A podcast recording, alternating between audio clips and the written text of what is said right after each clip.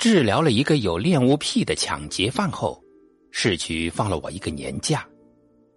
我却想到应该利用这个假期去帮帮所长处理这个棘手的案子，顺便回去看看我童年和少年成长的地方。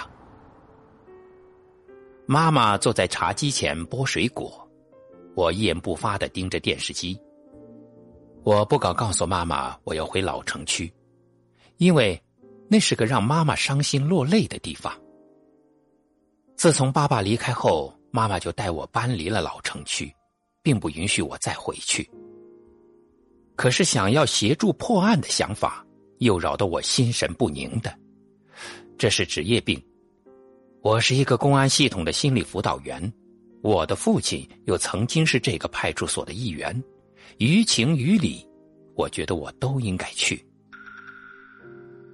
你是不是有什么话要讲？妈妈突然发问。妈，我想回老城区协助所长叔叔破案，那边最近发生命案了。我下了好大决心才说出口。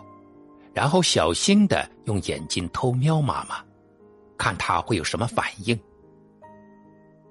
妈妈剥水果的手僵硬了一下，然后继续剥水果，不同意也不反对。我暗暗的松了一口气，妈妈没有破口大骂，就是默认我可以回老城区了。第二天一早，我就来到老城区。熟悉的街道，熟悉的大树，还有巷子口那个修自行车的老大爷。十年未见，他还是那么有精神，嗓门还是那么大。偶尔从巷口跑出几个调皮的男孩，互相追逐打闹，就像当年的我一样，没命的奔跑打闹，妄图当同伴里的老大。我悠然自得的走着。基本没有人认出我，这里很多房子都空着，街坊们大部分是我搬走后才搬来的吧，因为他们的脸看起来很陌生。不过这样很好，我和妈妈都不希望看到某个人突然蹦出来，兴奋而又略带复杂的口气八卦的对我说：“哎，你不是那谁的儿子小柯吗？你找到你爸爸了没？”我爸爸的事，从十年前那个冬天后就变成丑闻，这也是我和妈妈被迫搬走的原因。人们的唾沫会淹死我们，实质会戳痛我们的脊梁骨，即便是关心的询问，都会流露出暧昧的神色。人言可畏。现在，我可以不用看别人的眼色。走在老城区的街道上，我也很意外。我不曾想过自己还会回来。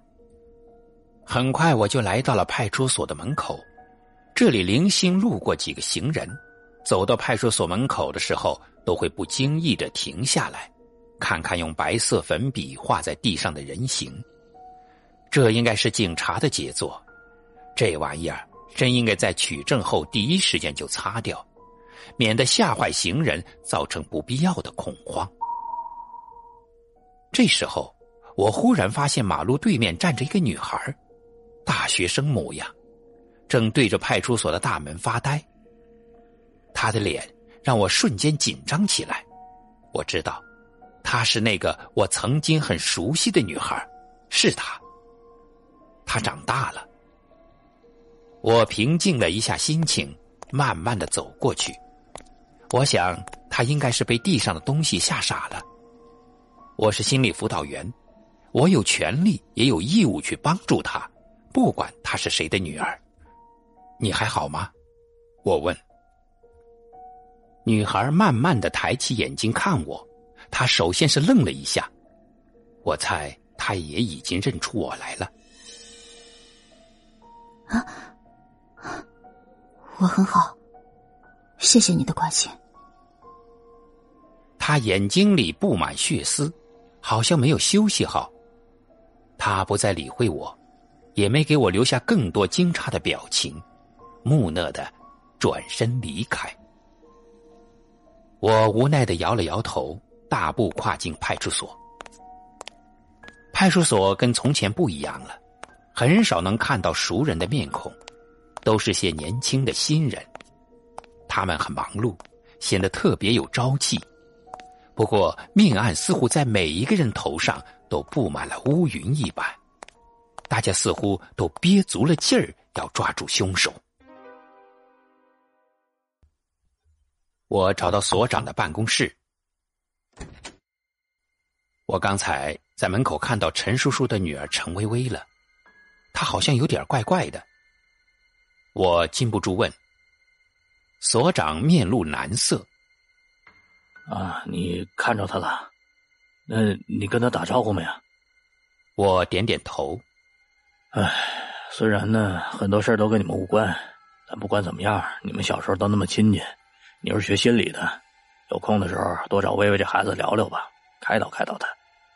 他总是怪怪的，不跟人交流，也很少有朋友，啊，还有，他现在每次放假的时候都要接送他爸爸上下班，真是搞不懂。你不也瞧见了吗？今天他又送他爸爸来上班了。陈叔叔还在这里当警察吗？我问。啊，被调到后勤部门了。嗨，其实按照他的资历，本来是可以当刑警的，可惜他一定要留在我们这儿。他呢，是咱们老城区这片有名的钉子户。说真的，我真搞不懂为什么。我还以为出了那样的事儿，他能离开呢。所长欲言又止，我只能陪着干笑。